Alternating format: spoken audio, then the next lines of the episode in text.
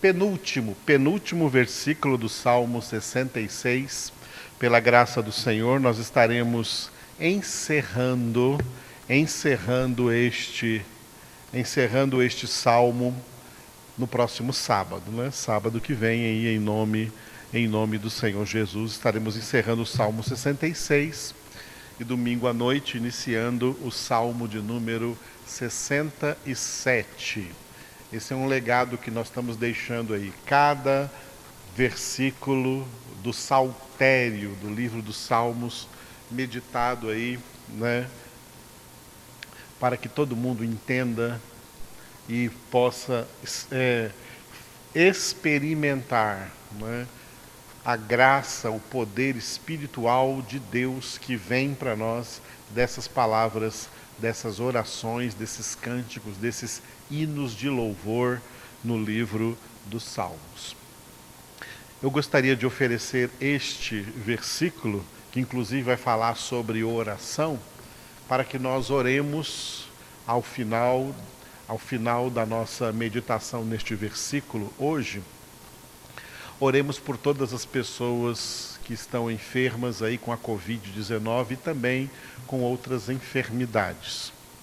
Eu gostaria de convocar também todos os irmãos né, a, a, a orarmos, nós já temos o costume né, de orarmos, vamos continuar nesse costume santo de orarmos pela nossa irmã, a Ada, que está fazendo alguns procedimentos em Brasília nessa semana, no hospital. Oremos por ela, oremos pelo seu esposo Guilherme, a mão do Senhor esteja sobre eles aí nesses procedimentos, em nome do Senhor Jesus. Glória a Deus. Vamos orar também, continuar orando por todos quantos estão sendo fiéis nos seus dízimos e suas ofertas, depositando nessa conta que aparece aí para vocês aí na nossa telinha.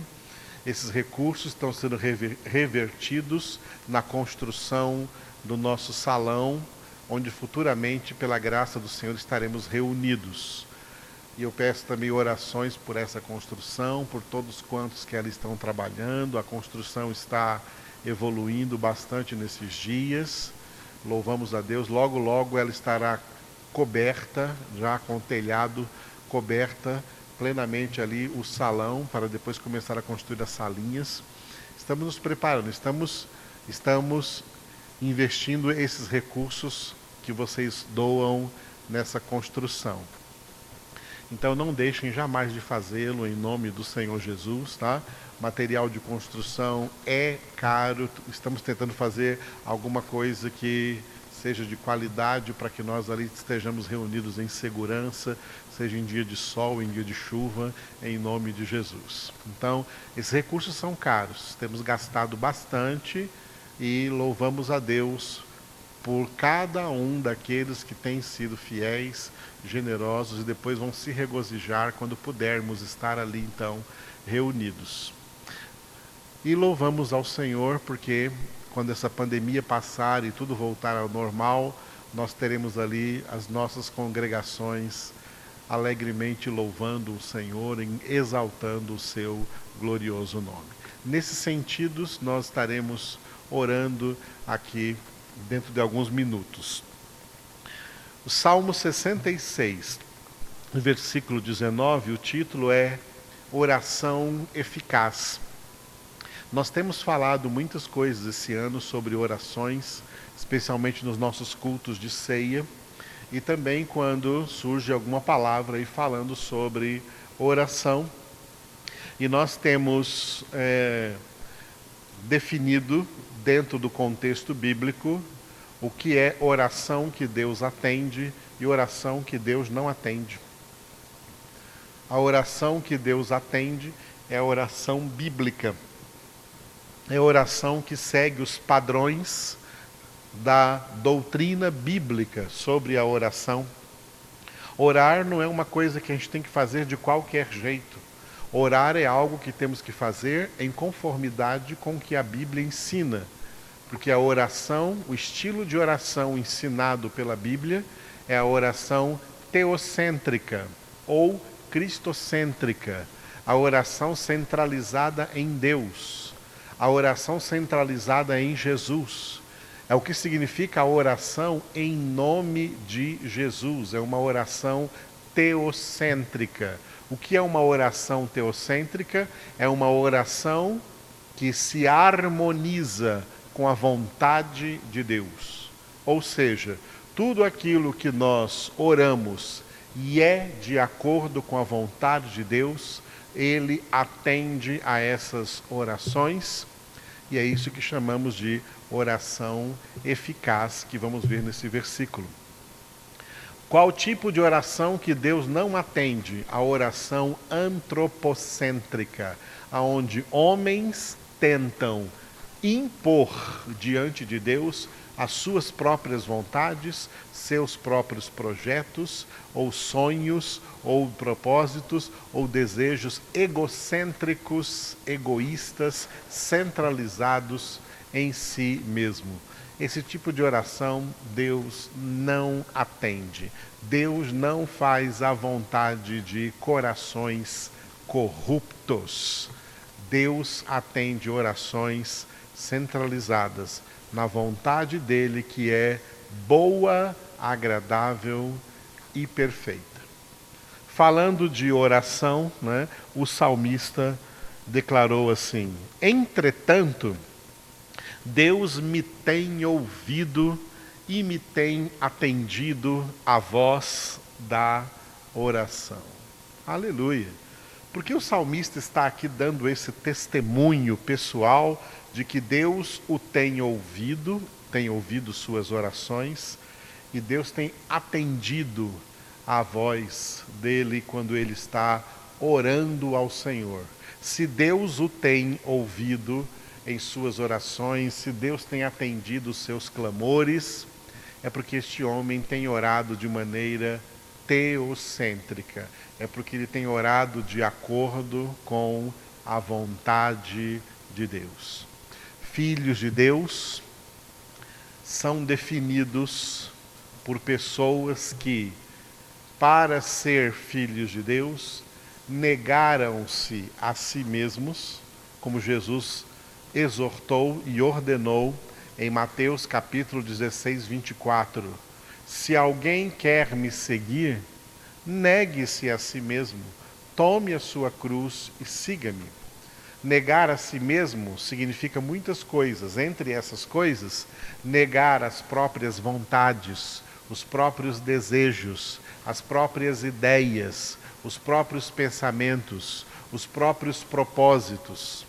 As heresias que foram pregadas na virada do século para cá foram heresias antropocêntricas, que levaram as pessoas a pensar que elas podem orar diante de Deus impondo e determinando que Deus realize os projetos delas, os planos delas. Essas orações são ímpias, são orações hereges, são, portanto, orações de pecadores, e como diz em João 9,31, Deus não atende a pecadores.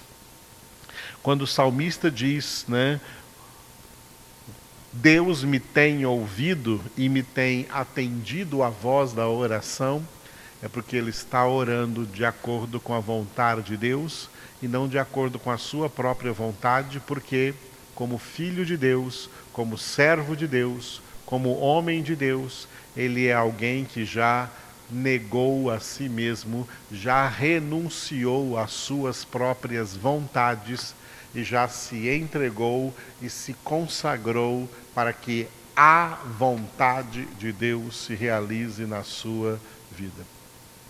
Os filhos de Deus não têm sonhos, esses sonhos mirabolantes e egocêntricos, vaidosos e soberbos que as pessoas têm e que pensam que Deus vai realizar esses sonhos. Deus não realiza esse tipo de sonhos, não. Os filhos de Deus, se você quiser falar numa linguagem de sonho, os filhos de Deus sonham com uma coisa só. O sonho de um filho de Deus é estar no centro da vontade de Deus. Estar com a sua vida afinada, harmonizada com a vontade de Deus. O Filho de Deus, tudo que um Filho de Deus quer, é o que o Pai quer para ele. Os filhos de Deus oram a Deus dizendo: Pai, tudo o que eu quero na minha vida é o que o Senhor quiser. É o que o Senhor já planejou para a minha vida muito antes de eu existir, antes da fundação do mundo, quando o Senhor já sabia o dia que eu ia ser concebido, os meses que eu ia ser gerado, como diz no Salmo 139, tu me teceste no seio de minha mãe, no ventre materno. E o Senhor traçou um plano para a minha vida e nenhum dos teus planos pode ser frustrado. Entenda bem claro: filhos de Deus renunciam, negam. Você mais claro para ficar bem, bem, bem, bem definido. Filhos de Deus pegam todas as suas vontades, desejos, sonhos, planos, propósitos egoístas, tá? Amarram num saco preto e jogam no lixo. E dizem: Senhor, eu não quero mais nada disso. Eu só quero uma coisa: a plenitude da tua vontade na minha vida. É isso que eu quero. Aleluia. E é nesse sentido, então, que ocorrerão todas as suas orações. E essas orações, é claro, centralizadas na vontade de Deus, elas serão atendidas. É nesse sentido que Jesus disse isso que eu coloquei como referência agora aí para você, João 16, 24 quando Jesus disse a seus discípulos: Até agora nada tendes pedido em meu nome. Pedi e recebereis, para que a vossa alegria seja completa. Existem muitas heresias aí com essa questão de orar em nome de Jesus. Que as pessoas pensam que é fazer qualquer tipo de oração que seja, pedindo seja lá o que for que ele queira, né? E Deus vai atender só pelo fato de no final dessa oração a pessoa dizer: Eu peço isso em nome de Jesus. Isso é heresia, irmãos. Não é pegar o nome de Jesus, usar o nome de Jesus para fechar uma oração, para tentar confirmar uma oração cheia que expressa que expressa uma oração que expressa desejos egoístas, vontades próprias da pessoa. Não. Orar em nome de Jesus é orar de acordo com a doutrina que Jesus ensinou sobre a oração. E qual foi a doutrina que Jesus ensinou sobre a oração? A doutrina que ficou resumida em Mateus, capítulo 6, dos versículos 9 a 13, conhecida como Pai Nosso, cujo principal pedido ali dentro dessa doutrina é os filhos de Deus orando ao Pai: Pai, seja feita a tua vontade. Ou faça-se a tua vontade, assim na terra como no céu. Tá? É isso que temos que pedir, porque quem está pedindo outras coisas, entra aqui, ó, nada tem despedido em meu nome. Nada tem despedido em meu nome. Muita gente tem pedido coisas para Deus em seu próprio nome, porque o que tem pedido para Deus está dentro dos seus próprios desejos, egocêntricos, egoístas, vaidosos, soberbos, orgulhosos, arrogantes, pretensiosos. Deus não atende nada disso e quem está pedindo isso nada tem pedido em nome de Jesus, porque quem pede alguma coisa em nome de Jesus, pede de acordo com o que Jesus ordena na palavra. Se pedir em nome de Jesus, ou seja, se pedir do jeito que Jesus mandou pedir, se pedir o que Jesus mandou pedir, que a vontade de Deus se cumpra, então recebereis e a vossa alegria será completa. Sabe por que essa alegria será completa? Porque essa pessoa vai viver na glória eterna e na glória eterna a sua alegria será completa, porque estará no lugar onde toda lágrima será enxugada de seus olhos lugar onde disse o profeta Isaías que tristezas e queixumes fugirão e uma alegria eterna coroará a sua cabeça.